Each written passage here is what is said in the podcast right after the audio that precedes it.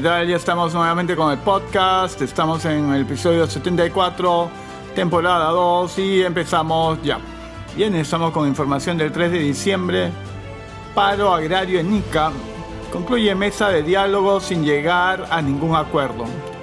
La mesa de diálogo entre los trabajadores agrarios de ICA, las empresas agroexportadoras y los representantes del Ejecutivo culminaron este jueves sin alcanzar acuerdo alguno.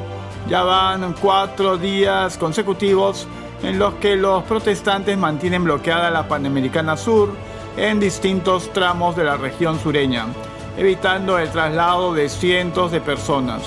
El diálogo desarrollado en las instalaciones de la Universidad Nacional San Luis Gonzaga de Ica se estampó, estancó debido a que los dirigentes reclamaron que la remuneración diaria se eleve de 39.19 a 70 soles.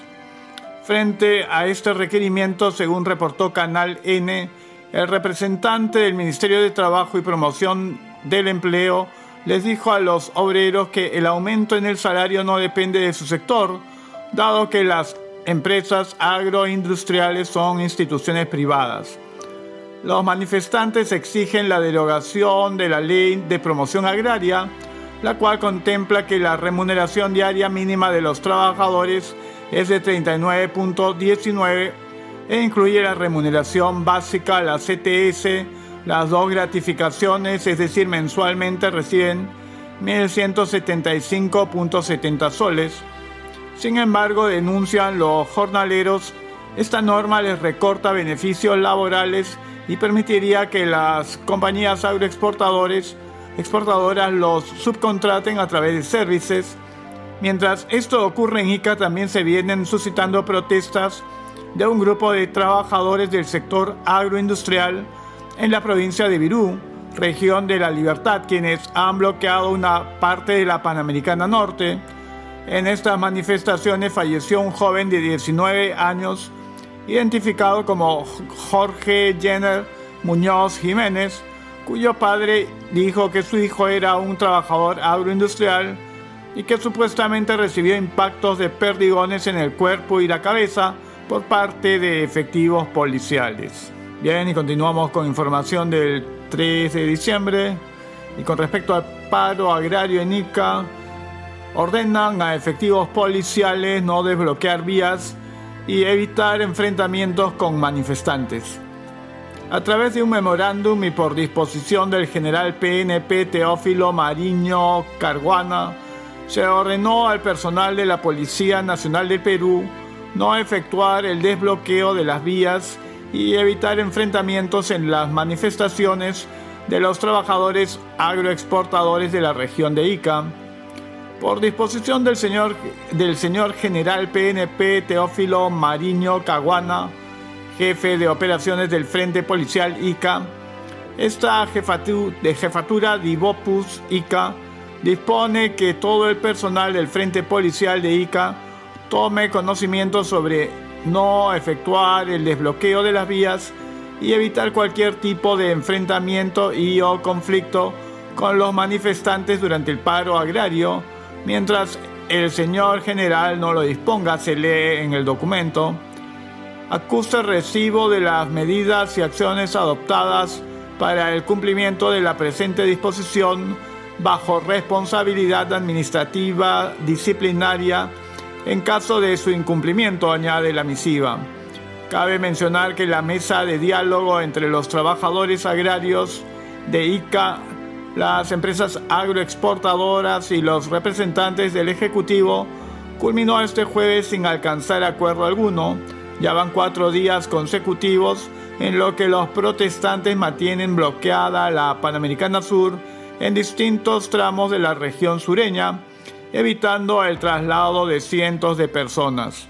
El encuentro desarrollado en las instalaciones de la Universidad Nacional San Luis Gonzaga de Ica se entrampó debido a que los dirigentes reclaman que la remuneración diaria se eleve de 39.19 a 70 soles. Los manifestantes exigen la derogación de la ley de promoción agraria, la cual contempla que la remuneración diaria mínima de los trabajadores es de 39.19 e incluye la remuneración básica, la CTS y las dos gratificaciones, es decir, mensualmente reciben 1.175.70 soles. Y continuamos con información del 3 de diciembre. Manuel Merino señala, yo renuncié a la presidencia porque no podía permitir que ataquen a mi familia. Manuel Merino contó esta noche en entrevista con el periodista Beto Ortiz que decidió renunciar a la presidencia de la República porque no podía permitir que ataquen a mi familia. Recordemos que tras la vacancia de Martín Vizcarra por incapacidad moral permanente, se llevaron a cabo diversas manifestaciones en los exteriores de la vivienda de Merino de Lama en el distrito de San Borja, además de en otros puntos del país. Según narró el también legislador de Acción Popular, su familia se asustó por el ataque de las multitudes provocando que sus hijas tengan que cerrar sus redes sociales frente a las amenazas que recibieron. Culpó directamente de ese ataque virtual al Partido Morado y al entorno de, de Vizcarra. Merino también sostuvo que las arremetidas que recibió fueron porque él era un obstáculo para los banqueros, para las AFP y para algunos medios de comunicación. Agregó que no es golpista, que asumió constitucionalmente la presidencia de la República, dado que era su responsabilidad como titular del Parlamento. Yo no postulé para ser presidente de la República, yo postulé para ser congresista yo asumí la presidencia porque era mi responsabilidad como titular del Congreso, exclamó en Willax TV.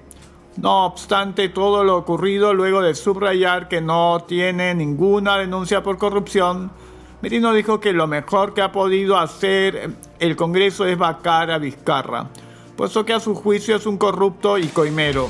Destacó además que fue el hoy precandidato congresal de Somos Perú a quien calificó de dictador suelo, el que extendió por 10 años la ley de promoción agraria, la cual piden derogar los trabajadores agrarios de ICA y La Libertad. Más información del 3 de diciembre. Con respecto a Francisco Sagasti, dice, bloquear carreteras es un delito que el Estado no puede aceptar.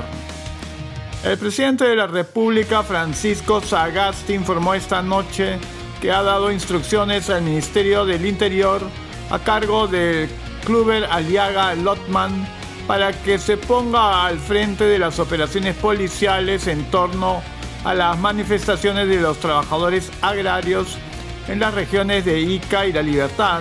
Ha dado instrucciones al, al ministro del Interior para que se ponga al frente de las operaciones policiales que se deben desarrollar según las disposiciones constitucionales y legales para recuperar el orden interno y la paz social, manifestó el jefe de Estado a través de su cuenta de Twitter.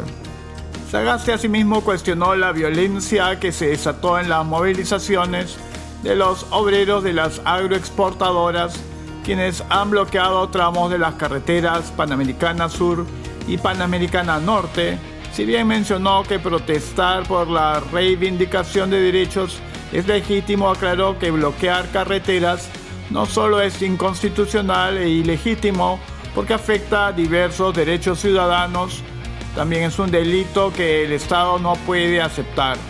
Además, el mandatario lamentó la muerte de un joven de 19 años en las protestas en Virú, a la vez que indicó que se sancionará rigurosamente a los responsables Ejercer el derecho a la protesta no debe llevar a la muerte, subrayó. Por último, anunció que el Ejecutivo está trabajando en una propuesta que implique mejoras, mejoras laborales y una evaluación de todo el régimen agrario. Estamos trabajando una propuesta que aborde todas las aristas del problema para mejorar los derechos de nuestros agricultores a los que debemos tanto y nos han mantenido durante la pandemia. Esto implica mejoras laborales y una evaluación de todo el régimen agrario. Ya estamos con información del 4 de diciembre. Bancos hacen de las suyas con intereses. En los últimos años antes de la pandemia del COVID-19, el Perú ha registrado un crecimiento económico sostenido que independientemente de las cifras ascendentes ese desarrollo se ha visto reflejado en la consolidación de enormes emporios comerciales, malls repletos de tiendas por departamento, implementación de todo tipo de servicios e inversiones en general. De manera paralela también se ha podido observar la facilidad con la que los peruanos hemos podido disponer de fuentes de crédito para financiar inmuebles, vehículos o implementar un nuevo negocio a través de un crédito bancario, el mismo que para miles de peruanos se ha convertido en un verdadero dolor de cabeza debido a los intereses sumamente elevados que en muchos casos han impedido que los usuarios puedan honrar sus deudas y finalmente cumplir sus sueños. Es precisamente en este aspecto que los últimos gobiernos no han visto con atención una serie de detalles y no es que hayan pasado desapercibidos, sino que al parecer ha sido preferible hacerse de la vista gorda y de esa manera evitarse conflictos con un sector poderoso que ha logrado tener a millones de peruanos endeudados. Efectivamente, los conocedores afirman que en el Perú cuando se accede a un crédito, los intereses son bastante altos, que incluso cuando se trata de retails pueden llegar hasta 400% dependiendo de la morosidad. Esta condición coloca a nuestro país en uno donde los prestamistas pagan el mayor interés por un crédito personal respecto a todos los países de la región, solo por debajo de Brasil. Sin embargo, también se ha observado con preocupación que cuando una persona tiene ahorros en una entidad bancaria, el interés que percibe por el dinero ahorrado es extremadamente bajo, a pesar de los atractivos anuncios publicitarios donde dicen todo lo contrario, lo cual crea desconcierto y una evidente insatisfacción. Y seguimos con información del 4 de diciembre. Trabajadores de Run bloquean carretera central en La Oroya. El desorden y el caos continúan en el país. A las protestas que en las últimas horas han dado en Lima, Ica y La Libertad, ahora se suma un bloqueo de la carretera central en La Oroya. El bloqueo está de esta importante vía que conecta la capital con el interior del país fue ocasionado por un grupo de trabajadores de la empresa minera Doe Run. Desde la medianoche se colocaron barricadas y hubo quema de neumáticos. Los trabajadores demandan al gobierno central la adjudicación directa de los activos de la empresa Doe Run esta empresa dejó de funcionar hace más de 10 años e inició un proceso de liquidación. Entre tanto, en Lima habrá este viernes una reunión junta de accionistas donde se decidirá el destino de la liquidación de esta empresa. Los ex trabajadores exigen que esta empresa pase su propiedad, mientras que la medida de lucha genera problemas con los pasajeros que iban por esta principal vía del país. Pese al frío intenso, unos menos 10 grados en la zona, las personas tienen que caminar más de 10 kilómetros para hacer transbordo y seguir su viaje. La vía conduce desde Lima a la región Junín, a Huancavelica, Cerro de Pasco, entre otros destinos. Continuamos con información del 4 de diciembre. Y Cheput dice que justicia se ha politizado en el país. El exministro de Trabajo Juan Cheput opinó que la justicia peruana se ha politizado y que sería un atentado contra la democracia si se saca de carrera electoral al partido político Fuerza Popular para las elecciones generales del 11 de abril del 2021. Estas declaraciones las brindó a propósito de la decisión del juez Víctor Zúñiga de dejar al voto el pedido de la Fiscalía de inhabilitar a la formación fujimorista Fuerza Popular durante dos años y medio por presuntamente cometer el delito de lavado de activos durante las campañas electorales del 2011 y el 2016. Cheput remarcó que no se mide con la misma vara a todos los partidos políticos que estuvieron inmersos en acusaciones respecto a la entrega de coimas por parte de Odebrecht en el denominado caso Lavallato. Yo creo que la justicia en el Perú se ha politizado, no se mide con la misma vara a los partidos que tienen los mismos problemas. Sería un atentado contra la democracia sacar de la carrera electoral la fuerza popular. El exministro y el ex legislador cuestionó que la fiscalía solo busque impedir que Fuerza Popular pueda participar en las próximas elecciones cuando la misma acusación pesa contra el expresidente Ollanta Humala, el líder del Partido Morado Julio Guzmán y el exmandatario Martín Vizcarra. Cheput dijo que esto demuestra la parcialidad de un sector del Ministerio Público que aplica duramente la ley a unos, pero con el resto de acusados no ocurre nada. Si fuera igual para todos ellos, pasarían lo mismo que Fuerza Popular, y no es así. A todo esto los argumentos que uno escucha de la Fiscalía son de tipo emocionales y no técnicos. Un corrupto coimero puede postular al Congreso y un partido político se le quiere sacar de carrera, manifestó. Seguimos con información del 4 de diciembre. Vuelos a Amsterdam, Madrid, Barcelona, París y Londres se reanudarán desde el 15 de diciembre. El ministro de Transportes y Comunicaciones, Eduardo González, informó que desde el 15 de diciembre se reanudarán los vuelos internacionales a destinos europeos como Ámsterdam, Madrid, Barcelona, París y Londres, ello en marco de la reactivación de actividades frente a la pandemia del coronavirus COVID-19. A través de su cuenta de Twitter, González remarcó que los viajes se harán cumpliendo los protocolos de bioseguridad establecidos como el uso obligatorio de mascarilla y protector facial para evitar la propagación de la enfermedad.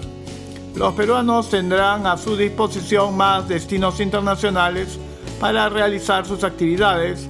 Desde el 15 de diciembre se reanudarán los vuelos a Ámsterdam, Madrid, Barcelona, París y Londres respetando el cumplimiento de los protocolos sanitarios, anunció el titular del MTC. Además, según informó el MTC, el restablecimiento gradual de los vuelos al exterior tras el periodo de cierre de fronteras peruanas para evitar la propagación del COVID-19 ha permitido que 101.638 ciudadanos peruanos y extranjeros salgan o lleguen al país para trabajar continuar con tratamientos de salud o reencontrarse con sus familias. Luego de un recorrido por los ambientes del Aeropuerto Internacional Jorge Chávez, el ministro González saludó que los pasajeros están aplicando los protocolos que estableció su sector para evitar los contagios del coronavirus. Tenemos que continuar en el mismo camino para seguir con nuestras actividades sin que nuestra salud se afecte. Continuamos con información del 4 de diciembre. Congreso deroga la ley de promoción agraria tras protestas de trabajadores en Ica y La Libertad. En medio de protestas del sector agrícola en las regiones de Ica y La Libertad, que incluyen bloqueos en tramos de las carreteras Panamericana Sur y Panamericana Norte, el Pleno del Congreso aprobó este viernes el proyecto de las comisiones de Economía y agraria para la derogatoria de la ley 27360 o ley de promoción agraria tal como pedían los jornaleros. El resultado de la votación fue 114 votos a favor, 2 en contra y 7 abstenciones y se exoneró la segunda votación. Dicha norma, cabe recordar, fue ampliada por 10 años por el vacado expresidente Martín Vizcarra a través de un decreto de urgencia. En tanto el legislativo derogaba dicha ley, un grupo de ciudadanos marchaba por las calles del cercado de Lima en apoyo de los reclamos de los trabajadores agrarios. Asimismo, de acuerdo a RPP, los protestantes liberaron las vías en la libertad tras enterarse de la decisión del Congreso. Lo mismo ocurrió en la región Ica, según informó RPP. Hoy por la tarde se suspendió una nueva mesa de diálogo entre los dirigentes agrícolas de ICA y representantes del Ejecutivo. En el encuentro los obreros, quienes acataron un paro por quinto día consecutivo, reiteraron su exigencia por un aumento en la remuneración diaria de 39.19 a 70 soles. Es menester precisar que la ley derogada señalaba que la remuneración diaria mínima de los trabajadores agrarios era de 39.19 y contemplaba la remuneración básica, la CTS y las dos gratificaciones, es decir, bajo esta norma los agricultores mensualmente recibían 1.175.70 soles. Bueno, ahora estamos con información del 5 de diciembre. Aprueban que vacuna contra el COVID-19 no sea obligatoria. El Pleno del Congreso aprobó el último viernes el nuevo texto sustitutorio de la ley que garantiza el acceso al tratamiento preventivo y curativo del nuevo coronavirus COVID-19 y de otras enfermedades. Por 97 votos a favor, la representación nacional respaldó la propuesta en primera votación y luego la exoneró de segunda votación. La presente ley tiene por objeto garantizar el acceso libre y voluntario a la población en general del tratamiento preventivo y curativo del SARS-CoV-2 los medicamentos y vacunas que permitan curar y prevenir el COVID-19, así como los que se emplean para emergencias sanitarias, se les considera como bien esencial. Asimismo, establece que la adquisición, distribución y disponibilidad de medicamentos y vacunas de la enfermedad será gratuito y universal para los habitantes del país. La compra, distribución y disponibilidad de dicha vacuna en el ámbito privado no podrá contravenir el artículo 234 del Código Penal. El Poder Ejecutivo, mediante decreto supremo refrendado por los ministros de Salud y de Economía y Finanzas, reglamenta la ley en un plazo no mayor de 15 días calendario computados a partir de la entrada en vigencia de la presente ley. Continuamos con información del 5 de diciembre. Martín Vizcarra reconoció haberse encontrado con Antonio Camayo. El vacado expresidente de la República, Martín Vizcarra, reconoció ante la fiscal Rocío Sánchez que acudió en 2016 a un encuentro convocado por el hoy congresista José Vega de Unión por el Perú, a la que también estuvo presente el empresario Antonio Camayo, quien fue acusado en el 2018 de integrar la organización criminal Los Cuellos Blancos del Puerto, según Perú 21. Vizcarra Cornejo acudió al despacho de la fiscal el pasado martes 24 de noviembre. Además señalaron que en esa diligencia el exmandatario dijo que la reunión fue en un domicilio de San Isidro, pero enfatizó que no sabía de quién era la propiedad. No obstante, Antonio Camayo indicó en su manifestación como aspirante a colaborador eficaz que fueron dos las citas en las que estuvo el ex jefe de Estado. De acuerdo al medio local, el ahora candidato al Congreso por Somos Perú no negó que se haya tomado fotos con el empresario. Como se recuerda, en julio del 2018 se difundieron unos audios en el que el ex juez César Inostroza le pidió a Camayo gestionar una reunión con Martín Vizcarra. Cabe indicar que hasta en tres oportunidades el entonces presidente de la República negó haberse reunido con estos personajes. No nos hemos reunido y nunca han estado en Palacio de Gobierno. Nunca hemos tenido conversaciones telefónicas con ellos. Bien, así llegamos al final del podcast en su episodio 74, temporada 2 y estaremos encontrándonos pronto.